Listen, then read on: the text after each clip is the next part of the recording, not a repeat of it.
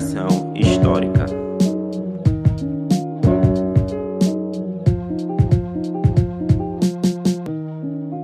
Olá a todos, está começando aqui mais um podcast Operação Histórica. Edição especial, caro amigo Thales, porque dessa vez estamos gravando com uma plateia, é, numa oficina é, promovido pela, pelo Verão Consciência da Cecine, aqui da Universidade Federal de Pernambuco, e decidimos fazer uma oficina, propor uma oficina justamente falando a respeito de ensino de história através do podcast.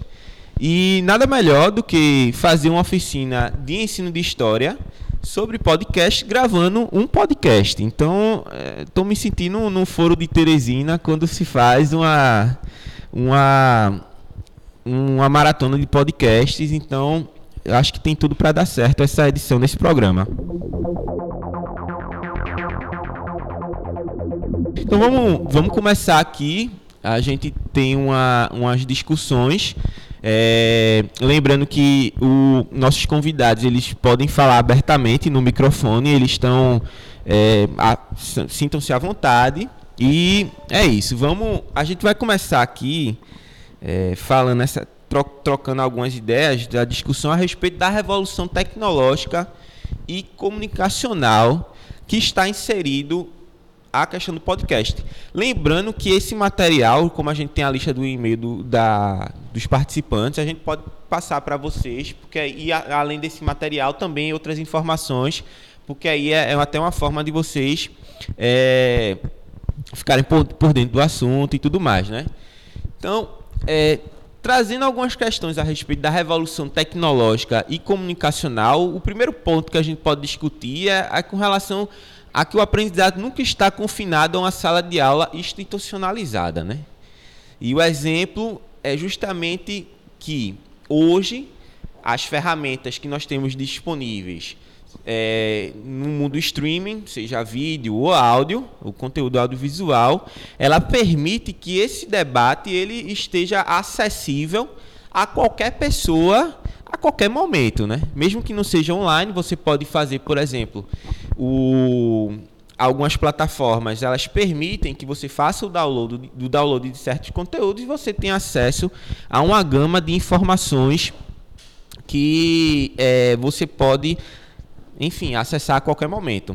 É, e isso, quando a gente está numa sala de aula, hoje em dia é, fica muito mais complicado para a gente como professor, né? Porque os alunos eles sempre foram muito questionadores, mas hoje é, eles têm acesso a, a muita coisa o tempo todo por conta da internet. Então eles estão sempre em cima da gente ali perguntando, né? Então a gente também tem que saber utilizar essas ferramentas ao nosso favor, né? E é, o podcast para nós é tanto uma ferramenta educacional como uma ferramenta política, né? Como eu estava dizendo, a gente usa o podcast numa forma de expandir é, o, o, debate que a gente tem dentro de sala de aula, mas é, também com a tentativa de criar uma consciência social e política nas pessoas, é, principalmente pensando nesse mundo hoje de fake news, né? E, e, na, e a internet é um mundo onde a gente tem muita informação, mas a gente tem pouco conhecimento. Então, temos que saber como a gente vai guiar os nossos alunos ou os nossos ouvintes dentro dessa enxurrada de informações, o que é que ele pode tirar ali como conhecimento, né?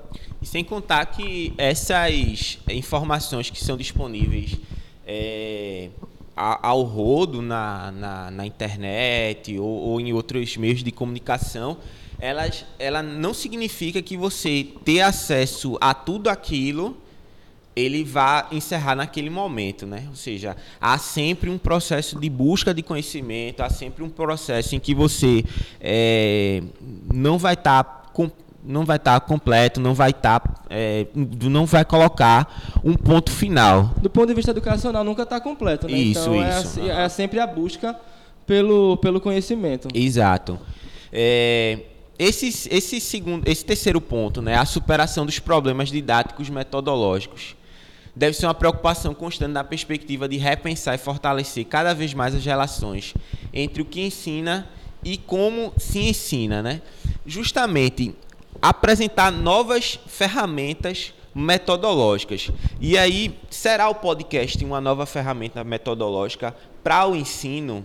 Você, como professor, como é que poderia inserir a ferramenta do podcast para que é, não só como uma forma de completar o ensino em sala de aula, né? não só como completar os 50 minutos em sala de aula, que você está ali, você sabe, quem está em sala de aula, como é a dinâmica, né? Você tem 10 minutos, salvo algumas escolas que tem a coordenadora que faz a, a chamada, mas se você faz a, a chamada, organiza os meninos e, e faz, vai fazer as coisas, não tem esse tempo todo. Então, será que o podcast, ele, para além de uma ferramenta de de complementação, ele não pode ser uma ferramenta de formação também, de, por exemplo, é, é, vou utilizar aqui para, é, é, digamos, ajudar no, no, na formação de um pensamento crítico, ajudar na formação de um pensamento reflexivo.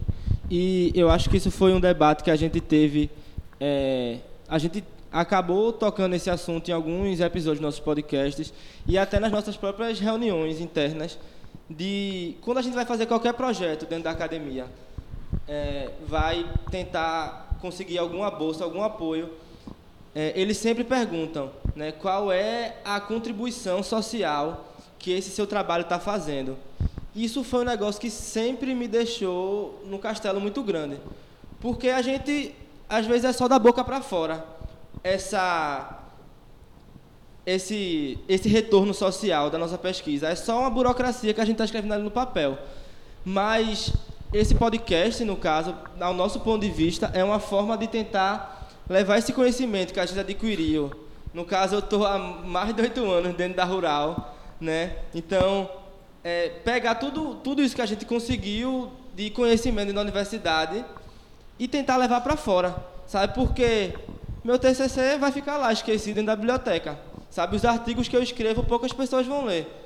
É, a minha dissertação a mesma coisa. A gente faz parte de grupos de pesquisa, então a gente fica sempre conversando entre si, sabe? Então, cadê esse retorno é, social que não existe de fato? Então, a gente pensar nessas nessa revolução tecnológica e informacional como uma forma de de levar isso para fora, para além dos muros da universidade. É. E não só a ferramenta podcast. Hoje em dia existem as redes, próprias redes sociais que você pode criar páginas falando sobre educação, é, até criar sites, é, aplicativos, né? O povo diz que hoje em dia a programação é a matemática básica do, dessa nova geração, né? Então, a gente tem que, tem, tem que vencer, né? Essa, esses problemas metodológicos que a gente tem hoje e, e ver como a gente vai levar isso para a comunidade em geral. É, uma coisa que você falou aí a respeito e, e que levar para além dos muros da, da universidade, né? Ou seja, democratizar o ensino, uma coisa que a gente vai, vai, vai tocar mais à frente. E a produção desse, de, de conhecimento através, ou melhor, a produção e o compartilhamento desse conhecimento pela pela ferramenta podcast é uma dessas formas de democratizar o ensino. É, mais à frente a gente vai tocar nesses pontos e aí vamos ver como é que se vai se configurando esse debate. Então, uma coisa importante ali que você colocou, né? A educação precisa fazer parte do, de, de um mundo real e da nossa vida real. E assim como nós devemos apresentar aos nossos alunos novos espaços de conhecimento que fazem parte do mundo digital e das novas formas de produção, apropriação e transmissão do saber. Lembrando aqui uma coisa importante: não é só apresentar aos alunos, mas também fazer com que eles próprios possam fazer o quê? É, formar os seus podcasts, formar os seus conteúdos audiovisuais, já que é uma geração que ela está muito inteirada com essas, essas discussões. É uma geração que hoje em dia. Já nasceu com o celular na mão. Já nasceu com o celular na mão, já sabe mexer com. É incrível, por exemplo, é, na escola que eu trabalhei durante três anos, você tinha é, crianças de 11, 12 anos que já faziam edições de vídeo. Faziam edições para aquele. É, que eles eram é, gamers, né? Faziam os games, faziam lá as lives deles e faziam as edições. Crianças com 11, 12 anos. Então, por que não utilizar é, a, essas, é, esses dotes que eles têm, essas qualidades que eles têm na, na, na, área da programação, na área da edição, e não fazer com que eles peguem e tirem um tempo para fazer discussões que são próprias do mundo deles e que contribua para o ensino, entende? Para a gente pode ser muito difícil, né, é, se apropriar dessas ferramentas até porque somos de outra geração, também não temos tanto tempo como, quanto eles têm, né? a facilidade que eles têm, mas é, é um esforço que vai ser recompensador ali na frente. Porque para eles, é, a gente, como eu disse, a gente é de outra geração, então é, a gente tentar impor esse ponto, esse nosso ponto de vista para eles vai ser muito mais complicado. Então a gente tem que ser um, um pouco flexível a partir daí, né? Mas, claro, a gente também é, tem que entender que a ferramenta, essas ferramentas tecnológicas, ela, como o próprio nome já diz, ela é uma ferramenta, ela é algo que vai nos ajudar né, a desenvolver os conteúdos, ela vai ajudar como uma ferramenta metodológica, né, mas ela sozinha, ela não vai fazer nada. Ela não pode dizer, ó, veja aí na internet, procure, então a gente tem que estar lá presente, né, e dando os encaminhamentos que esses alunos precisam. Justamente, a ferramenta em si ela não garante a eficiência do processo de ensino, ou seja, é necessário que haja todo o, o os encaminhamentos para que ocorra da, da maneira correta.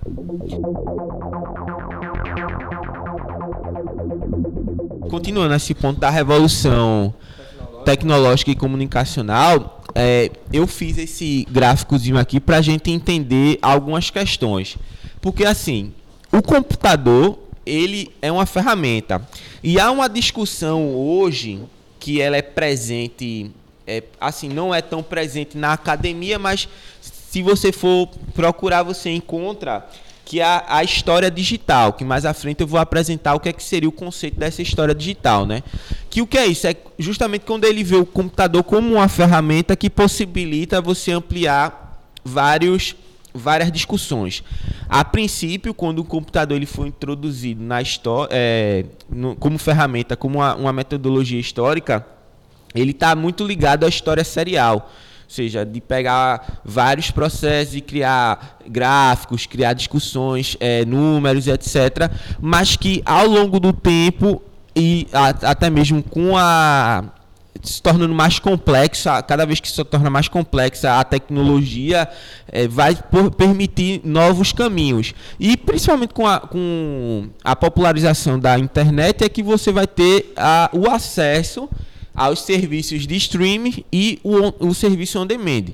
E o podcast é justamente isso. Ele está inserido nesse ponto, né? Como um, um, serviço streaming ou um serviço sobre demanda. Que mais à frente a gente vai entrar mais profundamente nessa discussão. O resultado dessa, do uso dessa ferramenta com os meios adequados que possibilita a transmissão desse conhecimento é, ocorre com o ensino, ocorre o ensino, a divulgação e o desenvolvimento de uma nova metodologia, como vocês estão vendo aqui na prática, o que é que seria essa metodologia, né? É preciso estar ciente da irreversibilidade da presença de novas tecnologias de informação e comunicação no cotidiano da sociedade atual e por isso merece maior atenção os setores voltados para a formação do sujeito. Você tem alguma coisa a acrescentar? Não, pensando nisso, né, nessa última frase, é, isso ainda é um, é um problema na, dentro das universidades, no ensino das licenciaturas, porque existem algumas disciplinas como é, metodologias alternativas para o ensino da história, por exemplo, que elas, elas tangenciam algumas formas de você trabalhar a história, mas é, essas novas ferramentas comunicacionais elas ainda não estão é, inseridas dentro dessas metodologias, né? É sempre ainda metodologias é, é, ainda jogos, por exemplo, ou, ou uso de imagens, mas longe dessas ferramentas tecnológicas. Então, acho que a universidade ela também precisa abrir esse espaço né, para essas novas tecnologias. Saindo do exemplo do podcast, é, a gente pode utilizar. É, eu posso citar aqui um exemplo, Thales, de uma, é, de uma, de uma ferramenta que é, utilizava nessa escola que eu trabalhava, que é, que é, o, é a plataforma Google Sala de Aula. Não sei se alguém conhece aqui. Que é justamente nessa essa, essa plataforma, ela cria sala de aulas virtuais, e aí se a gente. É, você expande seu horizonte de trabalho. Claro que há também as relações de trabalho, essas questões de, de exploração, que isso aí é outra discussão. Mas assim, que na no caso aqui, você, por exemplo, pode estar tá produzindo conteúdo e lançando lá para os alunos verem. Isso a gente não está falando de podcast, a gente está falando aqui de, por exemplo, fichas de aula, que é o mais simples. Porque você via muitos professores chegando e botavam uma ficha lá e diziam, ah, tá tudo bem. Mas o que é que você pode explorar com relação a isso? Por exemplo, há a possibilidade de você ter, é, formar site, formar fóruns de discussão, entende? Com, com os alunos. É, uma, das, uma das coisas que eles têm de principal assim é, é que o e-mail deles, que eles fornecem, a, o, o armazenamento ele é ilimitado. Então você pode colocar vídeo, você pode colocar áudio, você pode colocar o que você quiser ali, entende? Que vá é, instigar o aluno a pesquisar, a ver e, e formar a, o pensamento dele, né? O pensamento crítico. É, muitos materiais didáticos hoje, né, livros didáticos, eles já já criam também uma plataforma para que você trabalhe é, né, num ambiente virtual com seus alunos, mas a, é, às vezes é muito complicado você trabalhar nesses ambientes virtuais, porque é, alguns alunos também não têm acesso isso, a, isso, isso é importante. Do, do, do, do, tipo de escola que você está trabalhando, né? Você não, os alunos não vão ter acesso plenamente a aquilo ali, né? Mesmo que a biblioteca, tem, a escola tenha biblioteca, às vezes não tem acesso à internet, não tem computador para todo mundo. E até, às vezes, até na, nessa. Na cultura educacional que a gente tem, às vezes é muito complicado a gente fazer com que o aluno é, sente na frente do computador, por exemplo, para acessar uma plataforma como essa, para visualizar uma ficha de aula, para nem que seja para assistir um vídeo, mas quando você é, tenta trabalhar com outras formas mais lúdicas, vamos dizer assim, você consegue é, alcançar esses alunos de outra forma, né? Porque às vezes o podcast ele tem um, você consegue trazer é, o conhecimento, né, as informações ali para o aluno de uma forma menos burocrática, de uma forma que ele consiga é, ter apreensão daquele conteúdo sem se sentir a pressão de uma sala de aula como se fosse um professor impondo aquele assunto. Então o podcast ele, ele abre esse caminho e também a gente parece que a cada, a cada ano que passa, menos tempo a gente tem, né? Tudo fica muito corrido, então o podcast é aquilo que você pode ouvir no ônibus, indo para a faculdade, voltando, dando uma caminhada, fazendo qualquer coisa, pelo menos você bota ali no fundo de ouvido e tem esse tempo para para ouvir alguma coisa, né? Pronto, aí como eu comentei a respeito da história digital, né, ela surge é, nos Estados Unidos através da, a princípio, com a, a digitalização das fontes históricas, né, da, da, das fontes que nós trabalhamos, mas atualmente ela envolve o ensino, a elaboração de aplicativos, softwares educacionais e plataformas de, divulga de divulgação da disciplina História. Um dos pioneiros na divulgação desses trabalhos aqui, não sei se vocês conhecem, é o site Café História que é uma rede social de historiadores. Então, é, ele, ele trouxe essa ideia, inclusive boa parte da, da discussão que, é, que a gente está tendo aqui, ela tem como base um dos artigos do, do, do Bruno, se eu, não, se eu não me engano o nome dele agora, e ele que traz essa, essa discussão a respeito de como o, a, as plataformas digitais elas podem ser ampliadas para a discussão do, da, do, e para o ensino de história. Né?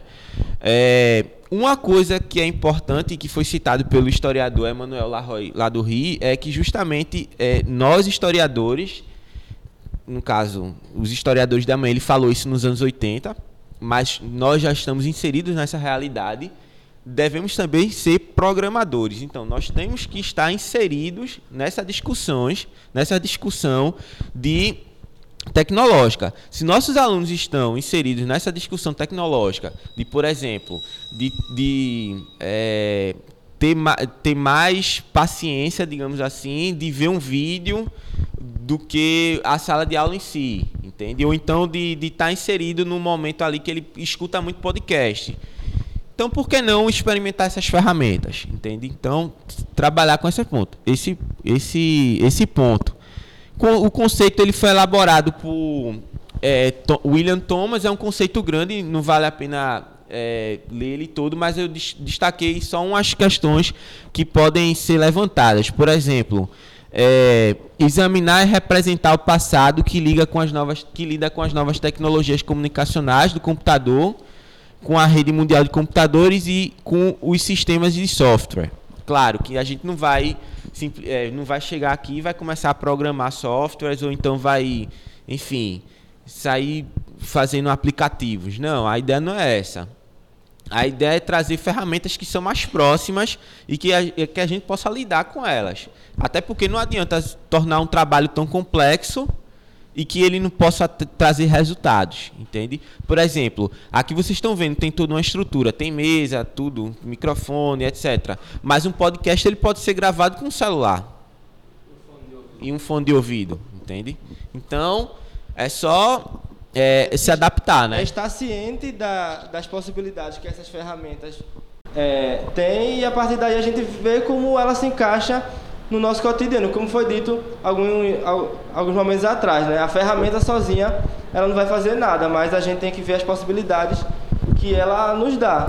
E a partir daí a gente vê também como é, os nossos alunos eles vão se dar com ele ou, no caso, né, o nosso público-alvo, dependendo do projeto que a gente queira desempenhar. Uma coisa que é importante, mais uma vez batendo na questão metodológica, é justamente que essa a, a ideia de história digital, ela amplia a, a arena de discussão para a produção do conhecimento escolar e para a comunicação, pois abrange o desenvolvimento de novos materiais para cursos é, e de coleções de dados do conhecimento escolar. E, por fim, né, a abordagem metodológica moldada ela pelo, pelo poder hipertextual nas referidas tecnologias de formular, definir, questionar e tomar notas das associações do registro humano do passado.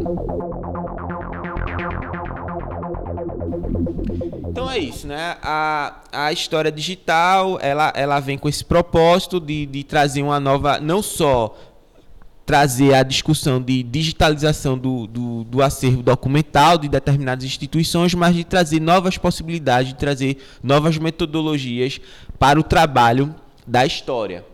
Aí a gente separou alguns pontos aqui ainda pensando nessa revolução sobre a ideia de redes sociais e história, né? Então, primeiramente, uma plataforma para divulgação da disciplina, então onde a gente pode colocar alguns assuntos ali, debater algumas ideias, como Arthur disse, né? pode ser um fórum de discussão ou apresentação de conteúdos extras, sei lá, a gente vai vendo, qual, como eu disse, qual é o nosso público-alvo ou o que, é que a gente está querendo fazer.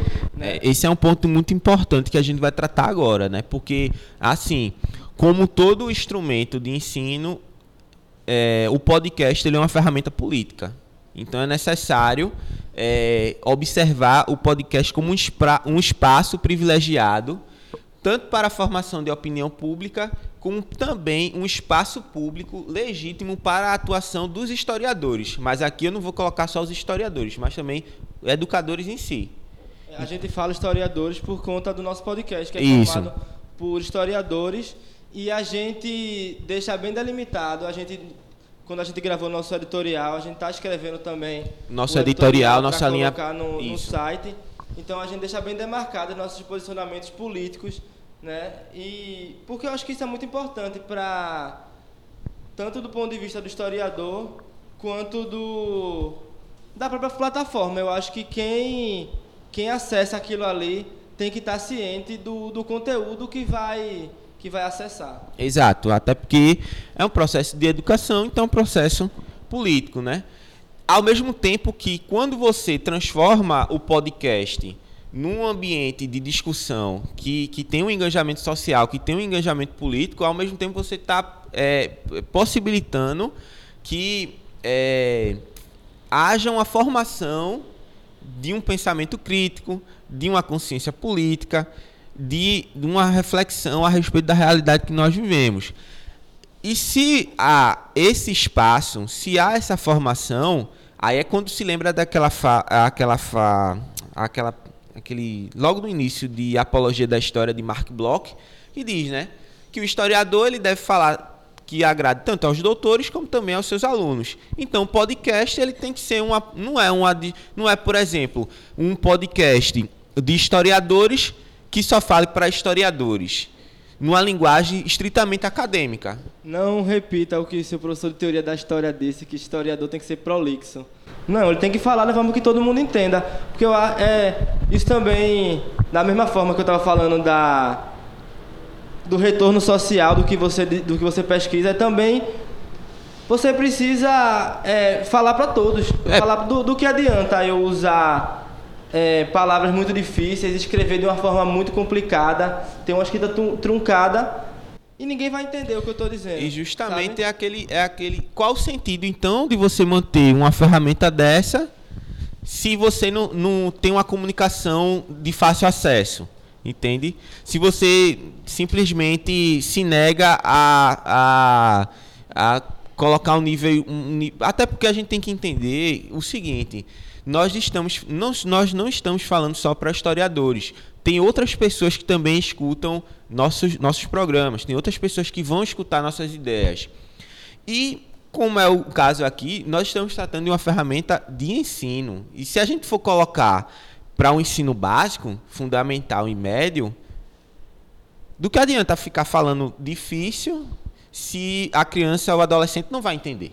Justamente, eu quero que meus alunos do sexto ao nono ano consigam entender o que eu estou falando ali, os meus alunos do pré-vestibular consigam entender, os meus colegas de curso né, também consigam entender o que ele está falando, e ainda mais qualquer pessoa, sabe, que queira ou que se interesse por aquele assunto consiga entender, porque senão você vai estar tá jogando palavras ao vento, só, tá, vai, só vai estar tá gastando megabyte de internet. É, uma coisa que é importante aqui destacar, né, porque quando a gente fala de, de ser claro nas palavras, de, de trazer uma discussão mais é, que seja fluida, é, uma coisa que a gente tem, leva sempre em consideração é o público-alvo que a gente pretende atingir. Porque nisso, ao final, vai, é, vai até interferir no tempo de programação que você vai destinar para o, seu para o seu programa. Por exemplo, tem um, tem um podcast muito famoso, Xadrez Verbal. Mas é para um público já que está acostumado a ouvir podcast. Porque o programa mínimo deles são três horas. Tem uns que chegam a durar até quatro horas. Mas, por exemplo, você tem programas, como o podcast, como por exemplo o Café da Manhã, que é o da Folha de São Paulo, que são cerca de 15 a 20 minutos. Ou alguns programas que têm feito Foro de Teresina, que são 40 minutos que normalmente é o quê? 20 minutos é uma caminhada que você faz de manhã, ou então que você vai, você tem a, a sorte de morar perto do seu trabalho, e aí você vai caminhando, é 20 minutos. Ou então, 40 minutos é o tempo médio, mais ou menos. Não sei como é que tá aqui no, no assim, pelo menos eu não posso dizer muita coisa, porque eu pego o do CDU, então é duas horas e meia. Então aí tem que vários podcasts, ou então o xadrez verbal. Mas é, dependendo do lugar, 40 minutos é um tempo de uma viagem de ida, ou então ida e volta, enfim. Tem... É, e tem dos menores ainda, né? Como Durma com essa, do Nexo, que ele tem 10, 7 minutos, que são notícias bem rápidas ali, pelo menos você tá ciente. Então eu acho que é sempre importante pensar no tempo, né? Isso, isso. E a, a gente, além da. Além do podcast, a gente também tem o Instagram. O Instagram é uma ferramenta muito mais dinâmica para a gente trabalhar, porque o podcast a gente precisa a gente precisa montar isso tudo, a gente precisa gravar, né? Tem reunião de pauta é, também. Reunião de pauta, né? Dependendo do dependendo de como foi a gravação, a gente fazer a edição do programa e lançar na internet. E a a rede social, no caso, no nosso caso, a gente tem só o Instagram e o Twitter. O Instagram permite que a gente tenha um contato é, mais rápido com o nosso público. É, gravando, aconteceu alguma coisa ali que a gente tratou no podcast, ou que a gente acha que é importante falar, mas não quer esperar até a próxima gravação. Então a gente vai ali e faz alguma, algum apontamento. Então sempre pensando nesse público, porque o público do podcast, tipo, por mais que às vezes a pessoa segue a página, mas não vê com tanta frequência o programa, sabe? Então a gente pensa nesses públicos porque cada um vai absorver aquele conteúdo de uma forma diferente. E até no Twitter também, né? Por ser algo 140 caracteres, então é algo muito mais muito mais rápido ali de você jogar uma ideia, debater alguma coisa. Por que não transformar um podcast num instrumento de formação de consciência, né? A, como a gente debateu no, no início do, da gravação, democratizar o ensino, né? A educação democrática ao mesmo tempo promover a unif... isso aqui vários pontos que a gente já vai já foi debatido, então a gente vai, vai tratar bem bem rapidamente, né? A educação democrática ao mesmo tempo uma promover a universalização da alfabetização, as mudanças no nosso lugar no mundo exigem um aprendizado constante, o que possibilita uma inserção total no agora, no caso presente. Compartilhar conhecimentos é abrir espaço para aprendizagem inclusiva. A educação democrática é ao mesmo tempo uma aprendizagem para além das salas de aulas institucionais.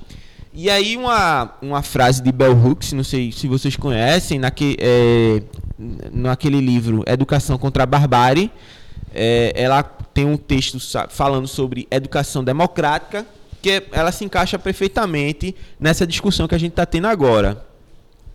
Educadores que se desafiam a ensinar para além do espaço da sala de aula, a se moverem no mundo compartilhando conhecimento, aprendem uma diversidade de estilos que passam, de passar informações adiante.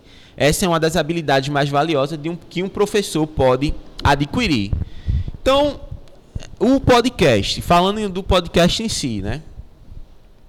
É, é um instrumento que está para além da sala de aula, onde o professor ele vai ter a liberdade de tratar certos temas que na sala de aula ele não pode ter. Principalmente num cenário como a gente vive hoje de perseguição às ciências humanas. Ao mesmo tempo que ele está colocando questões que ele em alguns lugares é silenciado em sala de aula, diante da conjuntura que nós estamos vivendo hoje. O podcast, ele vai dar uma liberdade, claro, né? Aí a gente tem que fazer a, a, aquelas observações. Ninguém vai chegar no podcast e vai dizer, ó, oh, vamos pegar em arma para derrubar o governo. Não. Aí seria, seria demais. Mas seria bom dizer, claro. Mas, por exemplo, é, porque, venhamos e convenhamos, vai ter sempre aquelas pessoas que querem botar dificuldade no trabalho, aí vai dizer, olha, tá doutrinando de outra forma, né? Como eles adoram dizer por aí. Mas, quer queira, quer não, é uma ferramenta. Porque é aquele, como a gente já falou no início, né? Por que não utilizar o podcast como uma formação de consciência? Porque é, é necessário, se, é necessário é, se posicionar politicamente na, nessa ferramenta também, Para que não, não, não, não deixe o negócio divagando, não seja uma, uma coisa muito genérica. A gente vê muita gente hoje em dia na internet aí, né, falando muita besteira, né? E muita gente de que eles chamam de influenciadores, né? Justo. Porque, por exemplo, você tem pessoas que têm mais de um milhão de seguidores e se acha no direito de dizer o que quer. Até um exemplo que a gente comentou uma vez num, num dos programas nossos é, de uma, uma médica escreveu um texto sobre nazismo na Folha de São Paulo. E assim, altas atrocidades com relação ao, ao que ela escreveu, sem fundamento teórico, sem nada. Sem contar, por exemplo, você tem é, esses youtubers que chega, acha, se acha no direito de falar qualquer coisa, mas nunca abriu um livro para ler nada. Ou quando lê alguma coisa, lê alguma coisa que é justamente tendência, é, de tendência para outros caminhos, um caminho revisionista. Até a gente já fez uma discussão sobre o revisionismo no, num dos nossos programas. E assim, é, a gente simplesmente não, não mediu palavras para criticar esse pessoal, até porque o que eles fazem, é, não só para a história, mas para a educação em si, porque você vê crianças em sala de aula, vê adolescentes em sala de aula defendendo, ah, nazismo é de esquerda, entende? É, justamente, às vezes não é nem revisionismo, né? Falação de merda mesmo.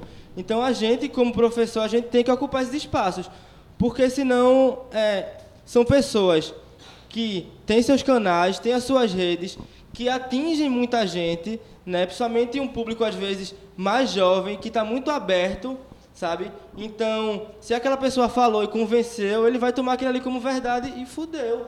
Então, a gente como professor, a gente tem que aproveitar esses espaços, né, para essa conscientização, para criar essa conscientização né, política, social, né, trazer essa educação para evitar que tantas pessoas fiquem propagando atrocidades dentro da internet, porque vai chegar algum tempo que a gente vai conseguir fazer mais nada. E aí? Porque a gente, nós professores, né, da área de humanos, a gente está sem voz, sabe? É como se tudo que a gente falasse é, procura um meio de, de nos refutar, sabe?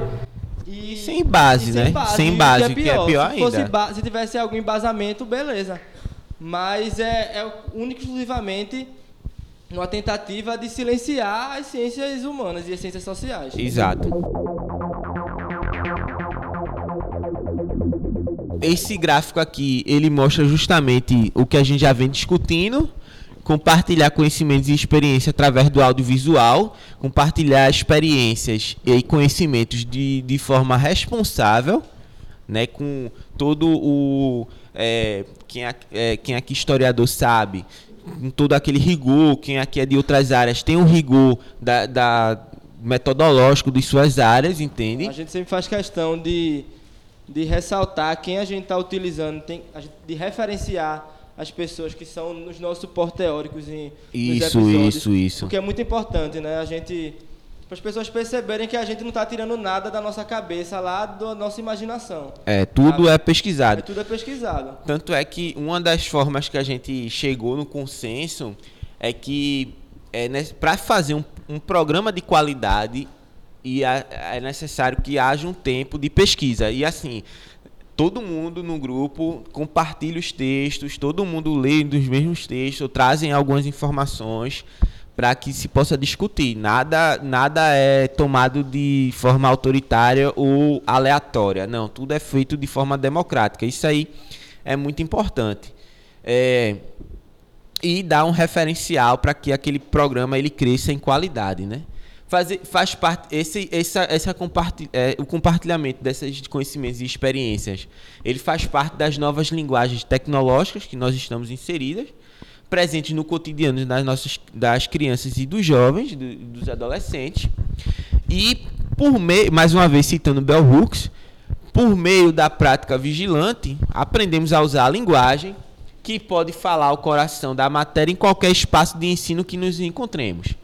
Então, o podcast pode ser uma ferramenta de ensino que não reforça as estruturas de dominações existentes. Isso aqui é muito importante. Por quê? Às vezes, você está numa sala de aula é, de, determin, de determinadas escolas que a instituição, que a escola quer saber tudo o que você está fazendo, né? Dizer assim, olhe, eu vou citar aqui um exemplo para você ver, para vocês verem como está a situação dos professores e professoras de ciências humanas nesse país. Numa determinada prova de sexto ano, colocou-se uma questão lá em que tinha gêneros alimentícios.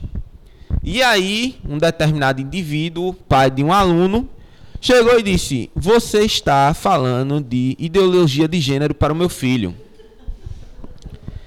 E aí, a coordenação da escola para. Né, porque o, o pai é o cliente, o pai é quem paga na escola particular, né? Então quem mantém aquilo é o pai. Olha, Arthur, anule a questão para não dar problema. Ah, eu disse, não, porque gênero alimentício é uma coisa, gênero e que ele está falando aí é outra coisa que não existe. Ela, mas pelo bem, apague. Então, pelo bem a... do dinheiro que vai entrar. Exato. A questão teve que ser anulada. Então, é, quando, a gente tra... quando a gente traz o podcast, eu dizia, olha, escutem uma operação histórica, vocês vão aprender umas coisas boas lá é justamente para que nesse espaço essas discussões sejam desmistificadas. O podcast ele tem que ir contra essas, é, contra essas, essas estruturas, seja na hierarquia de raça, de gênero, classe ou religião. Já que em muitos casos a escola tradicional reforça essas estruturas, como é o exemplo que a gente acabou de dar aqui, será um podcast um instrumento que provoque o pensamento crítico, estimular o pensamento crítico reflexivo não pelas vias institucionais, já que nós, nós estamos sendo atacados é, diariamente por, por, por essa, esse, esses exemplos que eu citei aqui, esse exemplo que eu citei aqui, mas por meio de uma ferramenta que completa ou até mesmo produza conhecimentos. E assim, lembrando, né? É um podcast. Se você está envolvido com a escola, principalmente particular, Aí você, em certos momentos, você vai dosar até nas suas palavras e, tra e tra trazer esse conhecimento de uma forma que não fique tão escancarada. Se você for corajoso, beleza. Mas se você tem algum receio, aí.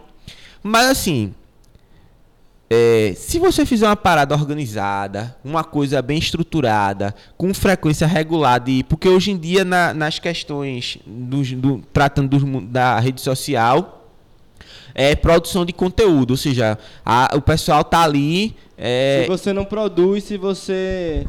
Se o, se o trabalho que você desenvolve não aparece ali no feed, né, o algoritmo vai botar você lá para baixo. Lá então, embaixo. Está sempre produzindo para o algoritmo também ajudar você, né? Exato. Então, se é uma coisa que você encampa e que vai dar e que você vê que está crescendo, que está dando certo, as pessoas, se você botar uma campanha do Apoia-se, por exemplo, ou daqueles vaquinha, as pessoas vão pagar para você fazer produzir o conteúdo e vocês vão lá e pô, vou, vou dizer aqui, vou ter uma, ter uma abertura maior, então a o pessoal quer, quer ouvir isso mesmo, então vamos lá, entende?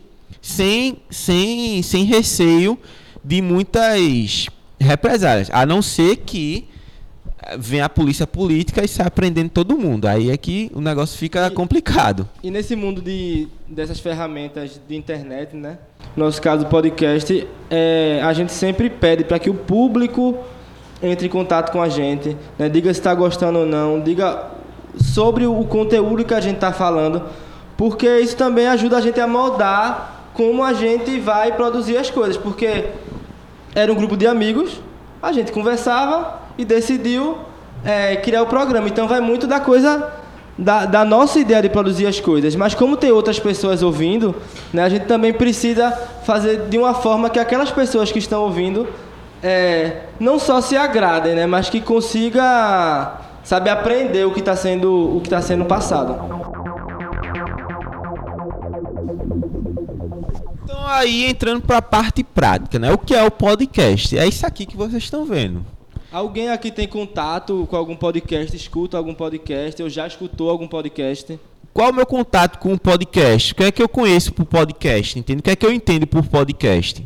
Porque às vezes as pessoas têm uma ideia de podcast ser uma parada que é feita no estúdio. É, no, não, a gente. Vocês estão vendo que a estrutura é móvel, a gente pode fazer onde a gente quiser. Lembrando que é, há, há, sempre uma piada interna dizer que a gente vai gravar um programa um dia com a churrasqueira do lado. lado da mesa de som, Dama, uma... umas linguiças toscanas.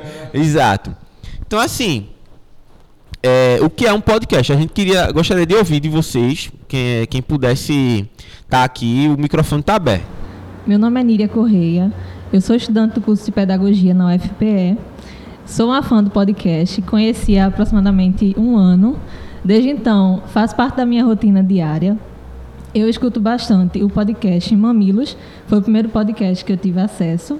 Desde então, eu venho buscando outros podcasts que falam sobre educação, sobre metodologias ativas, como o Papo de Educador, que inclusive eu gostaria de deixar como dica para os educadores e pedagogos principalmente. Podcast não é uma ferramenta antiga aqui no país. é uma ferramenta relativamente nova, dos anos 2000, principalmente da, do início da década de 2010 para cá. É, 2006, 2007, você já tem alguns desses primeiros podcasts. E muitos do, dos que começaram nessa, nessa época, por exemplo, o Nerdcast, o Anticast, que é com o Ivan Mizanzuki, é, é, o Rapadura Cast, que é de cinema, o Mamilos, entre outros eram poucos divulgados. Assim, não eram que é poucos divulgados. As pessoas tinham que ir buscar realmente para ter acesso, porque não tinha essa esse Essas plataformas. É, isso, pra isso. Ter, pra gente consumir. É, a gente tem as plataformas de streaming, né, que é o Spotify, Deezer, que hoje elas elas dão acesso ao, ao, ao podcast e muitas delas também já estão produzindo seus próprios podcasts. Isso, isso. Mas e aí a, a, criou o Google Podcast e várias outras ferramentas independentes que são agregadores de podcast. Mas antigamente era mais complicado, você tinha que fazer o upload no site, colocar no site, fazer download. Aí a pessoa ia lá buscar no site, fazia o download, passava para o MP3, passava para o celular, ouvia no computador. Então, quem, quem queria ouvir, ouvia, né? Hoje em isso, dia, isso. Tá? E, e justamente por ter mais acesso, é, digamos, ter mais facilidade no acesso a esses podcasts é porque o mercado aumentou bastante, quando a gente vai apresentar alguns números aqui. Então, podcast é um programa de rádio. Mas a diferença dele é que ele é disponibilizado que você pode ouvir, é, que ele é atemporal. Ou seja, você pode a, ouvir um episódio que foi gravado há dois anos você pode gravar, eh, ouvir um episódio que foi gravado há seis meses, há dois dias, e eles terão o mesmo resultado. Ou seja, eles, eles vão, vão transmitir o conteúdo que eles querem de uma forma eficiente. Logicamente, se for um podcast de política, se for um podcast isso, é, de notícias, isso, isso, aquele conteúdo vai ser datado. Uhum. É, mas algumas discussões, é, é, alguns podcasts sobre educação ou sobre temas específicos eles vão ter um prazo de validade muito maior. Né? Então, o nosso podcast, né, dependendo do episódio, é, eles são bem datados. Né? Mas algumas discussões, Isso. elas são atemporais, como o Arthur disse, né? principalmente porque em alguns formatos da gente, a gente faz algumas análises de de notícias e tudo mais. Falando mal do governo, não pode dizer, né? A verdade é essa. É, então essa parte já fica mais datada, mas o a gente sempre tenta ter um debate central, que esse debate central muitas vezes ele ele é, ele é atemporal. É, justamente. Então, podcast, resumindo, né, ele pode ser pode ser temático, como por exemplo o da gente, né, sobre o revisionismo. A, a gente, é, quando a gente o Operação Histórica ele tem três tipos de episódios. Quais são? Os de entrevistas, que a gente é, chama um historiador, chama alguém, alguém assim que a gente quer dar uma. dizer, ó, oh, vamos contribuir aqui e tal. Aí faz uma entrevista com ele. Normalmente são mais curtos, esses do, do, do entrevista, são entre 20 e 30 minutos. Tem os especiais, que são os temáticos, justamente aqueles que é, são atemporais. E tem aqueles que dizem, ó, oh, aconteceu isso, tem que gravar, feito do, é, do incêndio da Amazônia. É, os 100 dias do, do governo. Do governo, tem que gravar. Então, vamos lá, porque é necessário. E a gente fazendo, dando o nosso ponto de vista como historiador, dando é, fundamentados em questões teóricas, não é simplesmente saindo dizendo um monte de besteira como acontece, né? É, uma coisa importante a gente dizer, né? A gente repercute algumas notícias e debate elas, né? Como somos historiadores e não jornalistas, a gente não noticia nada, né? A gente repercute essas notícias e dá o nosso parecer em cima delas. E tudo isso gratuitamente. Está disponibilizado aí para não só o nosso, mas vários outros para que você acesse ou pelo Spotify, ou pelo YouTube, ou pelo Deezer, ou qualquer outra plataforma streaming, até mesmo no próprio site. A gente tá lançando, o, a gente vai lançar, é porque ainda falta terminar a nossa linha editorial para lançar o nosso nosso site e no site da gente todos os episódios eles vão estar tá listados em playlists é, que divididos nesses três pontos é, ou entrevistas ou programas de forma gerais ou temáticos que a pessoa vai lá e diz, eita, tem aqui uma discussão sobre fascismo. Vou usar na minha sala de aula. Você vai lá, clica, escuta e pô, legal, interessante.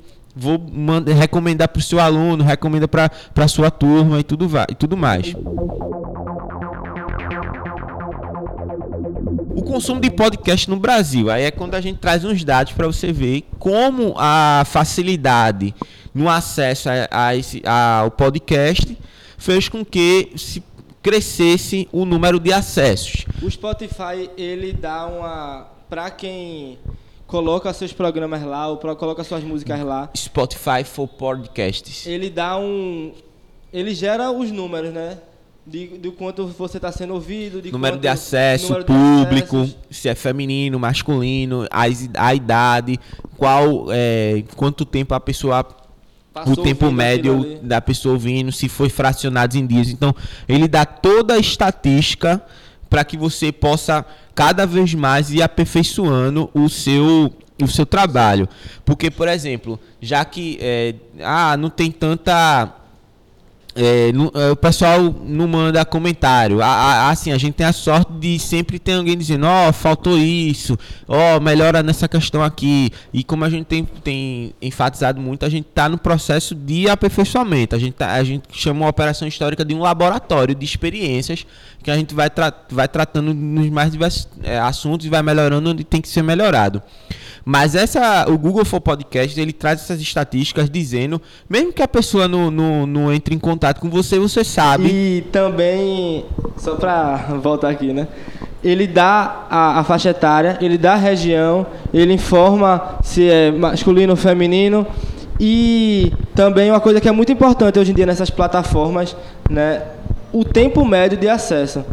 Porque às vezes tem gente que dá um play ali e, e não assiste todo. Então você tem mais ou menos a, é, se as pessoas elas estão assistindo seu programa completo, se elas estão parando em determinado momento, que isso também é importante para saber como é que você vai é, atingir o seu público, né? Se você vai conseguir prender o seu público ali naquele, naqueles primeiros momentos ou não, né? Se você está perdendo esse público logo no começo, então é uma forma também de você é, montar estratégias de de divulgação de divulga... e, e de produção, né? De, na própria produção e na forma como aquilo ali vai ser montado, né, uhum. né, na montagem. Então, dentro dessa plataforma do Spotify, né, é, Arthur conseguiu os dados de que o consumo de podcast no Brasil ele cresce mensalmente cerca de 21% desde o ano 2018. Né? Então, é algo crescente aqui no território nacional, né? E no Brasil também é o segundo país que mais consome podcasts. No mundo. No mundo, né? Só atrás dos Estados Unidos. E é, além disso, o Spotify hoje ele tem cerca de 500 mil podcasts cadastrados. Ou seja, a partir do momento que você faz o cadastro no Spotify, você disponibiliza o seu Spotify lá, o seu podcast no Spotify, ele vai fazendo essa contagem e hoje esses dados são do ano passado, de uma da reportagem, né? Segundo, segundo Spotify, o Brasil é o segundo maior mercado de podcast do mundo, que é da B9, que é uma, uma agência especializada em, especializada em podcast. É, são mais de 500 mil podcasts cadastrados no Spotify, ou seja, é muita coisa. Eu trouxe aqui até um exemplo, a gente construindo essa apresentação é, dos podcasts mais ouvidos, dos gêneros mais ouvidos e uma pesquisa rápida de podcast de história para a gente dar uma e, olhada.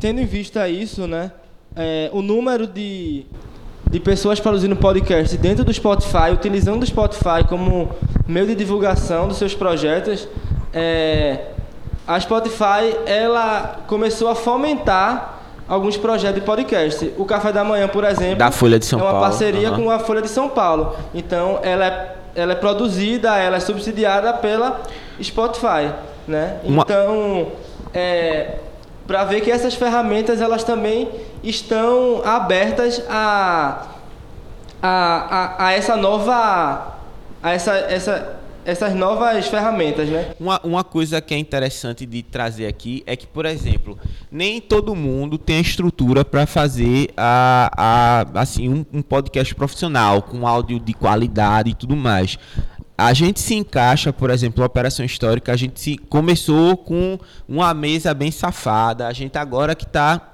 começando a melhorar.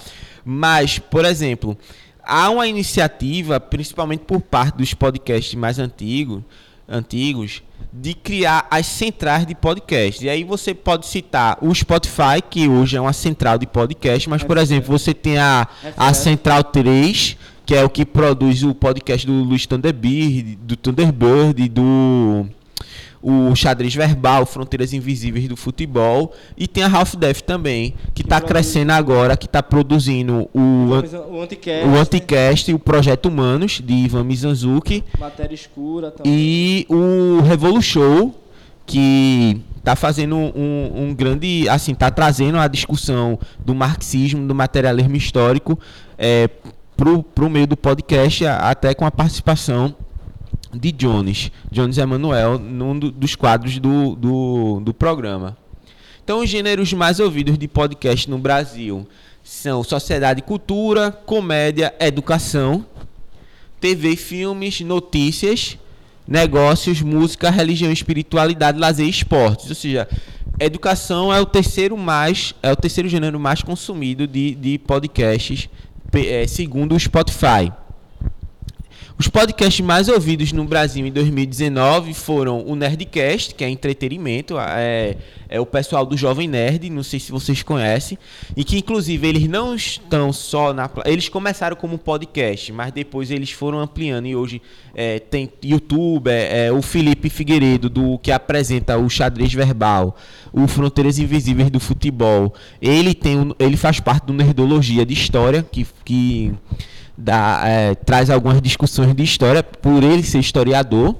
Tem o Mamilos, que foi citado aqui. É, um milkshake chamado Vanda, Café da Manhã, que é o Folha de São Paulo, Pretinho Básico, Filhos da Grávida da Taubaté, que é daquele canal Divas da Depressão. Eu assisto isso, eu gosto deles, eles são bem legais. É, Primo Cast, que é um podcast de finanças, não houve podcast, que é o pessoal do Não Salvo, Poucas e o Projeto Humanos, que eu acho que vale, uma, vale a pena é, trazer um pouco da discussão do que, é que seria esse Projeto Humanos. É um trabalho de um historiador que não é feito por um historiador, né? É, o Ivan Mizanzuki, ele tem o Projeto Humanos, que a última temporada ela está sendo sobre um caso de desaparecimento de crianças. O caso Evandro. O caso Evandro. E que, assim, ele vai à fonte, faz entrevistas com as pessoas e procura montar uma linha temporal, é, ele procura montar uma, uma linha de, uma sequência dos casos que, que envolve a figura do Evandro, que foi uma criança que desapareceu, que depois encontraram o corpo dela e tal. E que hoje essa produção vai virar uma série é, televisiva. Não se sabe qual é o serviço que vai disponibilizar. Se vai Parece que é a Globoplay. A Globoplay. É, e veja, começou com um podcast. E, e, falando na, na Globo, né, no caso, é, da, do, do, momento que saiu essa reportagem para o começo desse ano, é, essas próprias empresas de mídia tradicional, ela viu a possibilidade que esses podcasts elas dão, né? E um dos podcasts que mais cresceu no final do ano passado para o começo desse ano foi o do G1. Foi um podcast do G1 que se chama O Assunto, Isso. Né, com a repórter Renata Lopretti. E é um então, podcast é, que tem, não tem nenhum ano de, é, não tem nenhum ano. de existência. Então, e, e a Globo ela viu que essa ferramenta era uma ferramenta é, que, que trazia novo, novos públicos, novas possibilidades. Então, quase todos os programas têm é, um podcast, sabe? Tem o assunto, tem o papo de política, tem o, o, do Fantástico e mais um bocado de coisa. Né? Então a gente vê essas empresas de mídias tradicionais, né? no caso, é, o, a revista Piauí, a Folha de São Paulo, né? o, a própria Globo. A, então essas empresas elas utilizando dessa ferramenta também como uma forma de se encaixar nesse mundo novo, nessa parte dessa revolução que a gente falou no começo, né? Nessa revolução tecnológica. Então, viu que ela precisava se adaptar a esse mundo novo que a gente vive, né? A essa, essa informação assim mais, mais rápida, né? Isso, isso. E sem contar que ah, até, até essas plataformas que você falou aí, rápido e tal, que eles agora estão colocando feito nos vídeos, né? Você acelerar justamente para que os podcasts com mais de duas horas a pessoa. Eu tenho minhas críticas em relação a isso, mas é uma questão pessoal É, tem podcast que já começa 1.3 vezes mais é, rápido. mais rápido, é. Aí pronto. Esse aqui foi um levantamento que eu fiz, é, colocando o termo história no Spotify. Então, não está completo. É uma, uma relação parcial dos podcasts de história disponíveis no Spotify. E aí você tem os mais, digamos assim, conhecidos, que cresceram bastante esse, esse tempo, que é o Leitura Obriga História, História no Point, é, e, e o, dentro desse, desse, desse bojo aí também, o Café História, que ele surge da, do site, ele vem do, do Café História. E o, o, o Revolu Show, o Fronteiras Invisíveis do Futebol e o Xadrez Verbal. Esse Fronteiras Invisíveis do Futebol, ele pode parecer a mesma coisa do Xadrez Verbal, porque são apresentados pelas mesmas pessoas, que é o Felipe Figueiredo e o Matias Pinto. Só que o Fronteiras Invisíveis, ele, eles têm uma proposta muito boa, até mesmo para o ensino de história. Que é, eles procuram ensinar a história de um determinado país através do futebol. Eles discutem sobre história e política de um país sobre o futebol. Então, tem programas sobre o Cazaquistão, Cazaquistão, sei lá, Irã, é, África do Sul, Guatemala, não sei aonde. Você acaba conhecendo a história do país por meio do futebol de uma forma bem. É, de, uma, de, uma, de uma conversa besta assim, mas bem informativa. E, e os, os caras vão lá e pesquisam valendo mesmo. Isso aí a gente não pode tirar o crédito deles, não. Eu sou uma pessoa que não gosta de futebol, né? Mas é, escutei o podcast e ele é muito bom, porque o, o futebol ele é só o eixo norteador da discussão. Sabe? Então, até para quem não curte, Isso. consegue entender a, a história de um país como o Cazaquistão, que ninguém tem a mínima ideia do que. Sabe? E, e consegue ter uma ideia massa. Né? Bem, meu nome é Alisson, sou do curso de História. Estou cursando o segundo período atualmente. Conheci o podcast Fronteiras Invisíveis do Futebol e assim que eu escutei esse podcast pude compreender, por exemplo, o real motivo da rivalidade entre Real Madrid e Barcelona, com aquela questão da, do separatismo catalão e tal. Oh, veja aí, né? Um, um, como o, o, o debate a respeito da história é, e a questão do futebol inserido e que provoca a, a divulgação do, do conhecimento, Essa né? Essa ideia dessas metodologias, Isso, né? Como é que a gente vai pensar a nossa metodologia para levar o, o conhecimento para o aluno, né? Isso. Então, é, a gente tem que no caso, nesse caso, se foi o futebol, a gente consegue é, ter essa, essa ideia de algo mais profundo dentro da, de uma sociedade a partir de uma coisa que a gente achava que até então não não ia, ia só falar de isso de isso. Aí pronto aí outros outros exemplos. Por exemplo história online história preta esse eu não conhecia. Esse história preta é, falando a respeito da, da história africana do, do, do da, de religiões afros e tal, religiões é, de matrizes afro. E é bem interessante, parece ser bem interessante a proposta do, desse podcast. Você, existe o Google Podcast. Isso, que é gratuito. Que é uma plataforma gratuita. Que se o podcast ele tiver um site é, com que tenha um feed, então é, essas essas, como é que diz, esses programas eles são direcionados para essa plataforma da Google. Então acho que a maioria desses é, desses é, podcasts eles têm um site hoje em dia justamente para poder ter acesso aos agregadores de podcast, uhum. porque às vezes nem todo mundo escuta no no Spotify ou no ou no Deezer porque às vezes não tem, um, não tem uma conta nesses programas né, e tudo mais. Então existem outras formas de você acessar eles. E às vezes até no YouTube também eles têm disponíveis. Isso. Aí a prova do crescimento dessas, dessas discussões é, em torno do podcast, até a própria Associação de História, dos Historiadores do Brasil, a AMPU, ela criou um podcast e está alimentando quase que semanalmente as discussões, trazendo historiadores é, que é bem conhecido no, no, no meio no meio acadêmico, né? Mas aí é aquele negócio, ainda vem com a linguagem muito voltada para um público que ainda precisa ampliar. Como é feito um podcast? Tá aqui a, a resposta, né? É, é necessário equipamentos, mas não precisa ter uma mesa de som, uma interface de áudio, um computador, como foi dito no começo do programa. Se você tiver o celular e o microfone, já é o suficiente para você começar a gravar um podcast. Nós normalmente gravamos em conjunto, né, com, com esses equipamentos aqui, né? Então demanda todo um tempo pra gente Isso. montar, organizar tudo. Mas a gente já gravou, é, não tava com tempo de se encontrar, não podia, e gravou cada um com seu celular ali, Em E- casa. em cada um na sua casa com seu celular, e não teve problema nenhum, né? Deu tudo certo. Que no caso, é, se não há a possibilidade de você gravar presencialmente, há a possibilidade de você gravar ca- cada um em sua casa, que é através da, da- do uso de ferramentas como o Discord ou então o Skype. É o Skype que é mais conhecido, mas o Discord que para mim ele é um dos melhores, até porque ele tem um dispositivo de, de gravação. O Discord é uma plataforma para gamers, ou seja, você usa mais para o pessoal que está jogando online. Só que de uns tempos para cá as pessoas elas começaram a utilizar o Discord para gravar eh, podcasts também. Então, eh, utilizando essa ferramenta, ele tem uns comandos específicos que ele automaticamente vai gravar a conversa. Depois você só vai exportar para o seu computador e fazer a edição do, do áudio.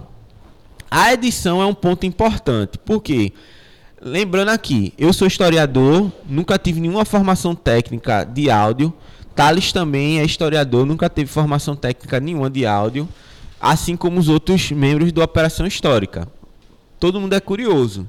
Então foi todo mundo aprendendo a mexer com, com som, a mexer com áudio, a, a mexer com mesa, com interface, tudo isso aí na tora mesmo. Ninguém aqui aprendeu, é, já veio de berço.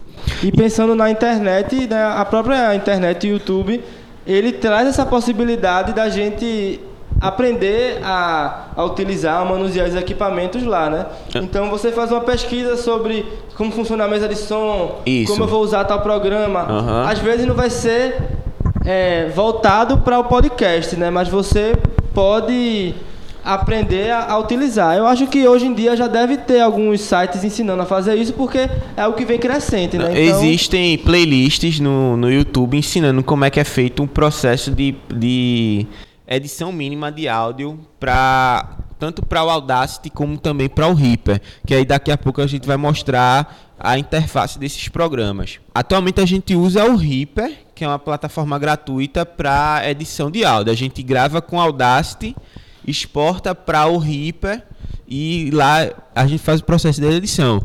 Assim, uma coisa que eu queria deixar claro. Na verdade, o Reaper, ele ele deixa você usar, mas ele se você quiser contribuir, você pode contribuir para manutenção da plataforma. É, isso, isso. Uma coisa que a gente, até pelo tempo limitado que a gente tem aqui, a gente não vai poder ensinar como é que é o processo de gravação. Dizer, ah, a gente faz isso, isso e isso. É, mas a, é, a ideia é simplesmente dar uma ideia geral do que é que pode ser visto. Como, como o Thales falou, existem playlists, existem vídeos no, no YouTube que mostram como é que você pode ter o conhecimento mínimo para edição desses programas. E claro que a curiosidade vai permitindo que você vá mexendo numa coisa ali, mexendo numa coisa cá e vai resolvendo. Não só equipamentos, como também a edição, a questão da formação de pauta. É, um, é, um, é uma, isso aí é uma das grandes perengas, lutas que a gente tem para poder montar a pauta. E a pauta é importantíssima, Isso, porque é um roteiro. não né? adianta de nada você ter os equipamentos ou você for ir gravar no estúdio se você não tem uma pauta, né? Senão você vai ficar ali jogando conversa fora, falando um bocado de coisa e não vai conseguir conectar tudo que você precisa falar ali, né? Então, a produção dessa pauta, ela é muito importante, muito importante. Normalmente nós nos encontramos uma ou duas horas antes, pra, mas claro que a pauta já está definida há um tempo, para a gente discutir a pauta. Mas a pauta ela vem sendo construída em questões de semanas. É porque a gente coloca assim no grupo, ó, a gente vai debater o que nesse próximo programa. Então a gente entra num acordo do que vai ser trabalhado. Então a partir daí, cada um fica responsável por buscar a sua fundamentação teórica para esse episódio. Né? Então cada um vai pesquisando e, a, e isso é o bom dessas, dessa desses grupos, né, desses aplicativos de comunicação, que você vai colocando ali, ó, pesquisei isso, ó, tô lendo isso aqui, manda um PDF ou manda um link, então todo isso, mundo troca isso. informação para quando chegar ali uma ou duas horas antes da, da gravação, a gente ir montando o equipamento com calma e ir passando, ó, a, a ideia é começar dessa forma, falando sobre isso, né? Não, mas eu pensei em fazer isso, aí hum, faça. Né? Eu, eu vou pegar um gancho nessa tua ideia aqui e tal. E sempre deixar a pauta visível. A gente bota uma televisão que a gente, nós fazemos normalmente nossa gravação no laboratório de infâncias, de história das infâncias lá da Rural. E lá tem uma televisão que a gente deixa bem grande a pauta, justamente, e bota um relógio. Bota um relógio, porque senão. Porque senão a gente vai ficar falando ali, falando, falando, e a gente tem, tem que entender que tem um, tem um limite, não é nem por questão nossa, mas é por questão da do audiência, ouvinte, da, do ouvinte, que vai chegar no momento, ah, enchi o saco, não quero mais ouvir, entende? Literalmente é isso. Então, sempre diz, ó a primeira parte do programa vai ter 25 minutos, então a gente tem que falar 25 minutos aqui essas discussões. E lá o cronômetro rolando e a, e a pauta bem grande, porque senão se perde, é muito fácil se perder. O processo de gravação, ele em si, é um processo muito bom, é um processo gostoso tem que estar tá todo mundo descontraído, não tem que ficar. No, no princípio tá, era muito travado, assim, os primeiros programas. E era bem uma fala de, ah, fulaninho, é, digamos, Thales falava. Aí daqui a pouco dava uma pausa e Anderson falava. E não, e o podcast não é isso. É uma conversa, é uma discussão. Então, é todo mundo falando, é todo mundo se interrompendo, dizendo, ei, peraí, não tá errado. E hoje em dia, para não fazer, deixa eu falar, eu quero falar, a gente já entre si a gente já consegue entender um olhar, um gesto de dizer, ó, abre espaço aí para mim que eu tô precisando falar, que eu quero fazer uma intervenção, uhum. sabe? É, então é tudo que é a dinâmica né, do dia a dia que vai flui naturalmente, vai discu né? a discussão vai fluindo naturalmente. A, depois que você montou lá o equipamento, gravou no seu celular, no, teve a oportunidade de ter mesa, microfone, tudo bonitinho. Claro, uma coisa que é importante é assim, existe os equipamentos, por exemplo, celular, massa. É, a gente pensa, ah, não, mas a, tem, tem as gravações de celular são fantásticas. Assim, porque os microfones desses de fundo de ouvido, eles são condensadores. E esse aqui, para vocês terem uma ideia, um microfone. Esse aqui é um microfone dinâmico que ele exige que as, as pessoas falem próximo e normalmente no ângulo que a, que a boca vá bem na, na nessa parte aqui do que o dinâmico, que o dinâmico ele tem uma captação muito maior. Entende? Então, a, a, às vezes a, a gravação do celular é muito melhor do que a gravação de um microfone desse. E, eh, por exemplo, existem o qual, qual Arthur, qual seria o melhor tipo assim se você tivesse um, uma grana para investir qual seria o melhor comprar um, um, um, microfone condensador porque aí não é às vezes é necessário só um microfone condensador que você pode botar no meio da mesa e todo mundo pode falar lá à vontade porque vai pegar uma qualidade muito boa de áudio entende tem uma mesa com pelo menos quatro canais e por aí vai, entende? Uma interface de áudio que vai filtrar o som para que ele entre mais limpo e tal. Mas nada que um celular e um fone de ouvido resolva. É, a gente tem que trabalhar com o que a gente tem em mãos. Se a gente for ficar Isso. pensando no ideal, a gente nunca vai fazer nada. É. Né? Até e... porque, como o Arthur já disse, a gente já foi mudando o nosso equipamento. Tinha um momento que a gente não tinha, a mesa não tinha tantos canais, não tinha microfone suficiente. Então eu ficava o tempo todo um revezando o microfone com o outro. Passava para lá, aí passava para o outro. Né? Então são a gente tem que ir trabalhando da forma que a gente pode. O importante é fazer. O importante é fazer. Aí, disponibilizar. Pa passado esse processo todo de equipamento, edição, formação de pauta, gravação, a hospedagem. A hospedagem é o que se torna mais complicado, porque é, é uma coisa que a gente é, teve dor de cabeça no começo para fazer. Por quê? Porque as hospedagens do, do, de podcast ela é feita por, por um serviço chamado RSS, que você tem que criar uma espécie de feed de, de um e-mail, é até complicado de explicar, para que você crie, tem que ter um site e tudo isso, isso isso, para que você pegue esse link e jogue no Spotify, para que o Spotify vá buscar o seu podcast e disponibilizar. E por causa dessa complicação toda, a gente ainda não está, por exemplo, no Google Podcast. No Google Podcast. Né? Porque a gente precisa ter um site para fazer isso, né? Mas uhum. estamos no YouTube, no SoundCloud e no, no Spotify. É. Mas existem alternativas. É, e aqui é quando entra a questão, né?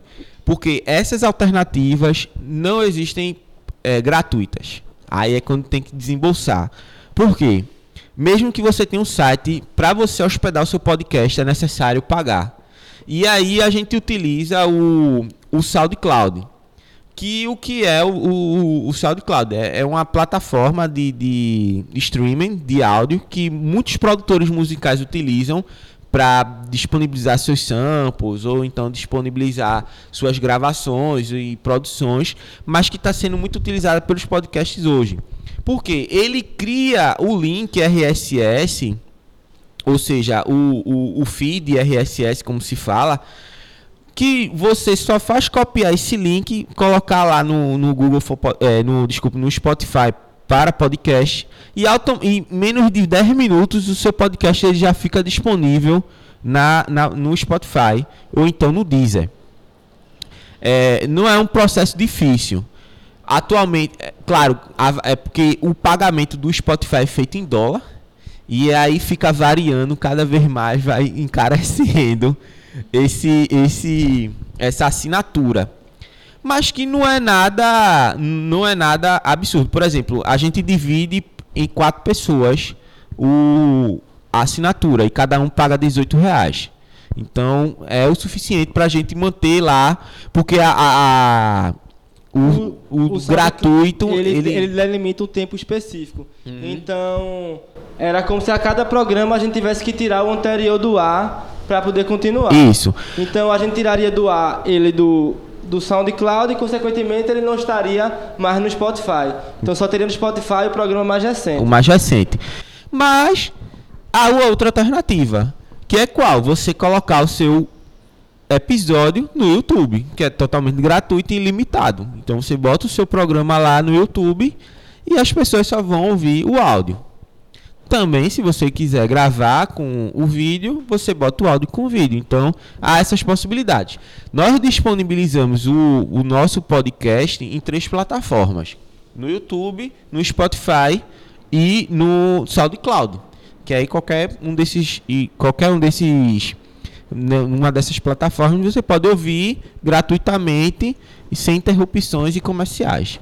É, dentro desse podcast, muitos se utilizam, buscam patrocínio, né? Isso é uma coisa que a gente é, vai tentar fazer em algum momento mais oportuno, porque às vezes é complicado para a gente, né? Como estudante, é, tá tendo que tirar algum dinheiro para poder montar isso tudo. É, né? toda essa estrutura aqui que vocês estão vendo, é a estrutura que foi tirada do nosso próprio bolso. Então, não teve ninguém, a, não teve ninguém, a gente não fez nenhuma campanha de, de apoia-se ou de vaquinha para poder se comprar esses equipamentos. Da mesa gente, de som, a espuminha a espuminha do microfone. do microfone, os cabos, tudo aqui foi a, a gente foi comprando aos poucos para poder melhorar o, o conteúdo da nossa produção. E hoje em dia, dentro dessas formas de patrocínio, tem algumas plataformas como Apoia-se e a Vaquinha, né, que você pode contribuir com algum valor mensalmente, muito, mensalmente e muitas vezes esses apoios eles são convertidos em algum tipo de brinde ou quem apoia, participa de alguns sorteios para algumas coisas dentro dessas é, plataformas. É, você cria modalidades de. Você pode criar modalidades de patrocínio, digamos, de dois reais até 100. A pessoa que contribui com dois reais, ela pode dizer, ah, vai receber um salve no próximo programa. A pessoa que contribui sem, ela, pode, ela tem uma série de vantagens. Por exemplo, está participando do grupo, pode participar de programas, tá, é, recebe um livro mensalmente pela contribuição, entende? Ou seja, você cria mecanismos para que possa é, é, ter uma renda para manter o podcast, para manter a qualidade, para manter a produção e ao mesmo tempo estimular para que as pessoas participem. É, recebendo produtos, rece é, participando das discussões e tudo mais. Ah, isso aqui é o Discord, é a plataforma que a gente utiliza quando não tem condições da gente se encontrar presencialmente. Como o Arthur disse, é uma plataforma muito utilizada por gamer Aham. para para fazer para trocar ideia ou até para gravar o áudio do de quando tá jogando e tudo mais.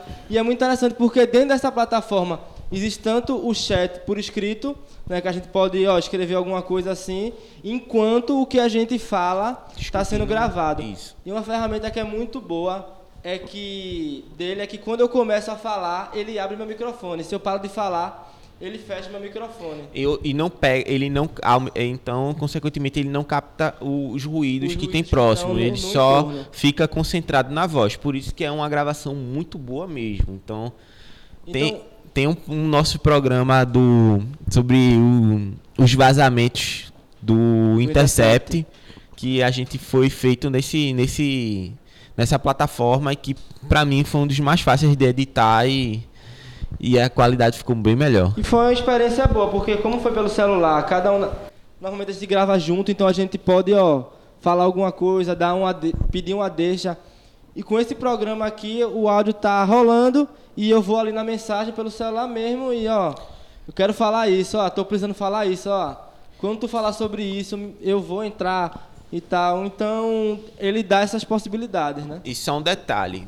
é, o Discord não precisa instalar. Ele é feito pelo navegador. Basta, ter, basta você só ter uma conta e logar que vai ter- não- você não precisa instalar nada. A não ser que seja pelo celular. Aí você teria, você tem que baixar o aplicativo.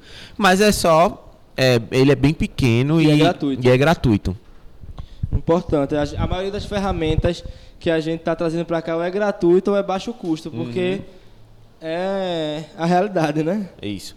Esse aqui é o Reaper, que é feito a gravação. Claro, tá cheio de canal aqui, mas normalmente você só trabalha com três canais, que é no caso o, é, o L e o R e um canal que junta os dois para dar uma um para dar um boost na, na, na voz para que ela fique bem suave, bem legal e tudo mais. Então ele é mais simples do que isso aqui. Então eu- é porque eu, foi a primeira imagem que eu encontrei, eu coloquei. Mas o, o Reaper ele é utilizado para edição, ou seja, é para depois da gravação. Ou seja, você quer dar um trato na voz, deixar tirar os ruídos necessários, então para É. gravar também isso, para fazer a gravação. Há algumas gravações a gente fez no Reaper também, diretamente no Reaper, mas agora, por exemplo, a gente está gravando em outra plataforma que é o Audacity. Isso. Aí dá até. Tem como dar um Não, tira- tem a imagem Tem dele imagem? aqui. aham. É, o. Audacity ele é bem Ele mais, muito simples, simples. Bem mais simples. Mas assim, é, eu prefiro utilizar ele mais para gravação e fazer a edição, exportar o áudio para fazer a edição no, no Reaper. Já encaminhando para a parte final da nossa discussão, né? O Operação Histórica, que é esse projeto que vocês estão vendo aqui. Projeto não, um laboratório, Laboratório. um laboratório de desenvolvimento de uma, de uma nova metodologia para o ensino de história. Surgiu de um grupo de amigos. São cinco pessoas que se juntaram para conversar besteira na, na universidade. E a gente, ó, vamos gravar. Vamos gravar porque a gente tem umas discussões boas, pô. A gente precisa é, fazer com que não só nossas pesquisas, mas as pesquisas de pessoas que nós conhecemos, de pessoas que são próximas a nós ou que conhece alguém que tem uma pesquisa massa, traga e divulgue para que se popularize. Porque, como o Thales comentou no início da, da, da nossa gravação aqui, às vezes você faz um trabalho de dissertação, uma- um TCC, uma tese de, de doutorado, e ela fica aqui guardada na universidade, ninguém vai ver. Se pá, uma pessoa, eita, achei interessante, vou ler aqui. Mas é muito restrito. Então, assim, por que não pegar essas discussões e jogar no podcast em que um público bem maior vai, vai ver e dizer, eita, ó, o cara tá pesquisando isso, então vamos, vamos ver. E assim, uma questão que é importante frisar, né? É um laboratório. A gente tá testando muitas possibilidades. Por exemplo, a gente começou com podcast, mas a gente já pensou em, audiovisual também. Né? Audiovisual. Tem, tem, acho que são dois programas novos. Duas entrevistas. E eles surgiram de vídeo, né? Arthur fez, é, gravou essa entrevista em vídeo. Foi com o professor Thomas. Não foi? Professor Thomas Rogers, da Emory University. Na oportunidade, ele teve aqui no ano passado, a, na, no Encontro Nacional de História. E aí ele, ele fez uma. Ele tem um livro recém-publicado sobre trabalhadores rurais e produção açucareira aqui em Pernambuco. E aí eu perguntei se ele estava disponível para. Pra, já que ele estava lançando o um livro na Ampu, na Ampu Nacional, perguntei se ele não queria dar uma entrevista aí. Aproveitou e a gente fez a entrevista com ele. E uma entrevista com o Roberto Numeriano. Na, na oportunidade também ele gravou porque ele estava lançando um livro, é, Folhas Mortas, um romance sobre a gripe espanhola aqui no, em Pernambuco.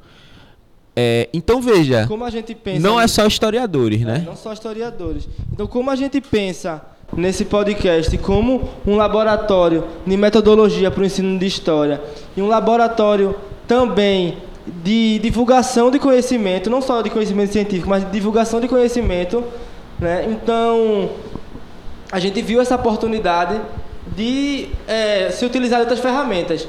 Eu e o Arthur, por exemplo, a gente gosta muito de, de, fotografia, de vídeo. Então, já que a gente tinha essa expertise, então por que a gente não aproveitar ela dentro da operação histórica também? Então foi quando a gente, é, quando Arthur, a gente decidiu gravar esse vídeo e levar, porque também acaba sendo dois públicos diferentes. Né? O público que escuta o podcast não vai ser o mesmo público que vai é, ver um vídeo, né? E muitas vezes esses, é, é, eu acho que nesses últimos foram é, a mesma, como posso dizer, o mesmo conteúdo, né? Mas a ideia é levar para o podcast um conteúdo e retirar uma parte para um conteúdo de vídeo, porque às vezes as pessoas não têm tempo, não não querem sabe?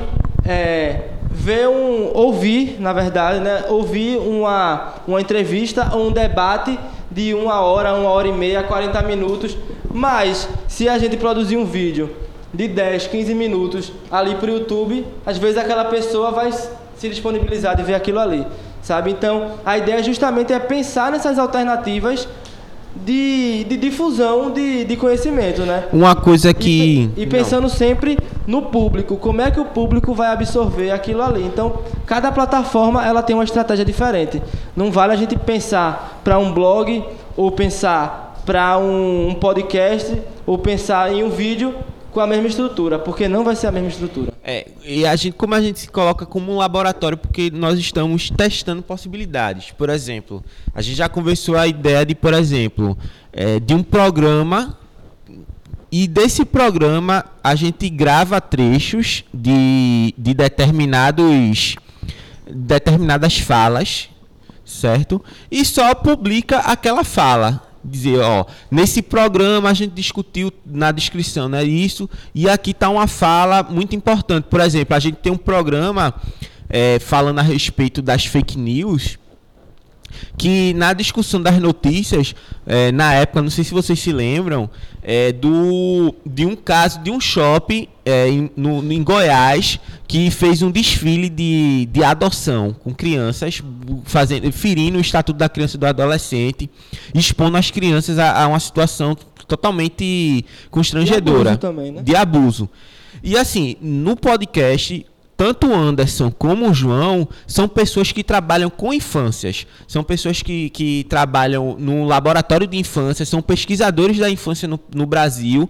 E assim, eles fizeram uma fala muito boa que a gente tem gravado essas falas e que a gente pretende disponibilizar em vídeo também só essas falas, que são partes do, de um podcast, do podcast. Então veja que do podcast já produziu material para o audiovisual também de uma discussão que é uma notícia, mas que daquele ponto ali ela pode render outros frutos.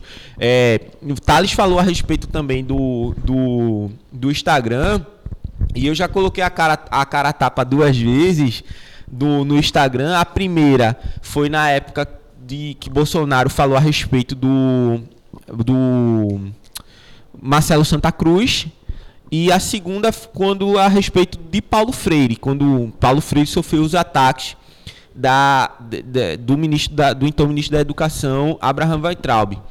E assim, e a gente, pô, ó, o cara falou isso, foi uma atrocidade, a gente não tem tempo de gravar, então vamos lançar aqui, porque é um conteúdo, entende? As pessoas vão estar tá sendo, vão estar tá informadas, um, um, um, conteúdo de cinco minutos, mas que vai fazer frente e vai dizer, ó, o que ele está dizendo aí não é bem isso não, entende?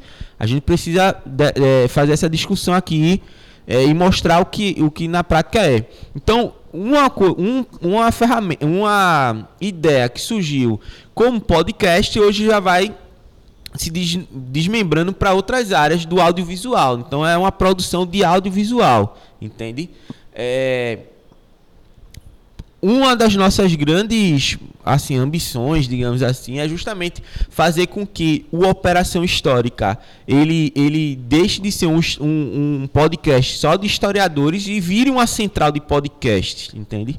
Para que é, pesquisadores de outras áreas, pessoas de outras áreas, para que a gente tenha uma estrutura para que você dizer, ah, eu sou de, eu sou de pedagogia, feito vocês.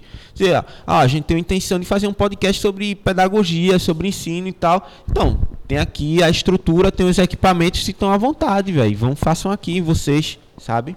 É isso que a gente quer. Criar um espaço de acolhimento para gente que também é, pensa em fazer, em criar esses conteúdos, né? Porque uhum. às vezes a pessoa até tem a ideia, mas por parecer tão complicado e até ser complicado também, né, acaba desistindo e às vezes a gente perde uma oportunidade tão grande, né, de, de pessoas que têm uma, uma bagagem muito boa para contribuir, por não saber mexer com isso, acaba deixando para lá a ideia, né? Então, a gente pretende justamente acolher essa esse, esse público que que pretende, né? Isso.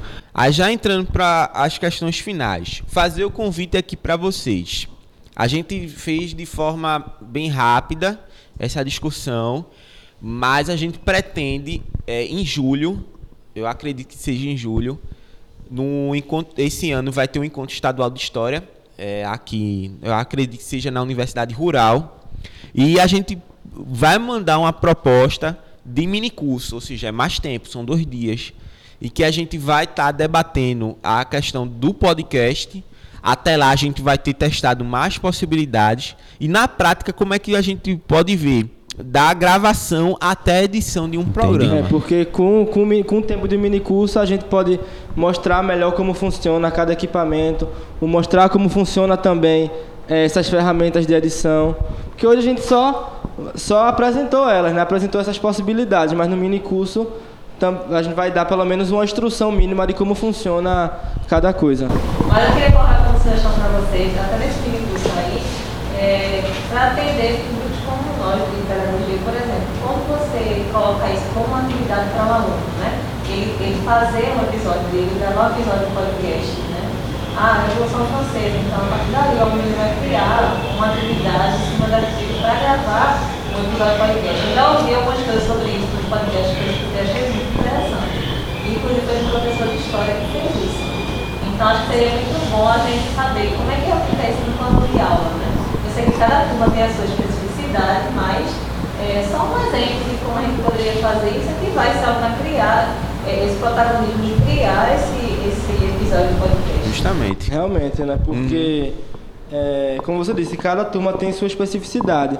Né? Mas hoje em dia a gente. Eu lembro que antigamente na escola a gente apresentava o trabalho com cartazinho, cada um com seu. É, com, como é o nome do. Sua cartolina aqui na mão, cortava de jornal, cortava de revista. Hoje em dia todo mundo sabe usar um.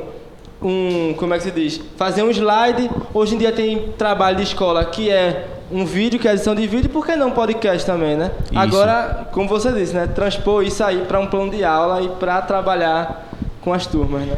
Pronto. É uma possibilidade bem, interessante também para o mini curso. Então fica aí o convite. É, as informações a gente vai estar tá disponibilizando à medida que for aparecendo e for chegando mais próximo nas nossas redes sociais, tanto no Instagram como no Twitter, é as duas únicas redes sociais que a gente utiliza. É, o Operação Histórica Podcast tá lá, vocês podem chegar lá, curtir, mandar mensagem, dizer, ó, oh, e tal, tá errado isso aí, ó, oh, faz melhor isso aí e tal. A gente sempre tá aberto às sugestões. É, em breve nós já vamos lançar o nosso site, só tá terminando o editorial que já tá 90% concluído, só falta uma partezinha pra gente lançar ele, já tá todo estruturado, só é colocar no, no ar. E é isso, acompanhe as nossas redes sociais, é, o Instagram, o Twitter, para maiores informações. E vamos encerrando essa, essa gravação, essa transmissão. Acho que foi bem positivo. E em breve vocês vão ter tanto conteúdo é, que a gente apresentou aqui no slide, como também o conteúdo, o áudio, na, tanto no Spotify como no YouTube.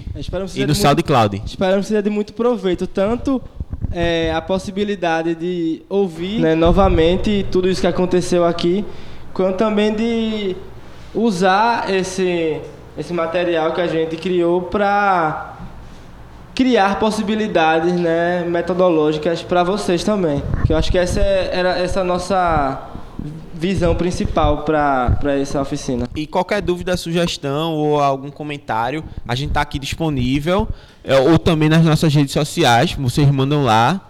E é isso, muito obrigado a todos vocês que vieram e muito obrigado, enfim, vamos encerrando por aqui.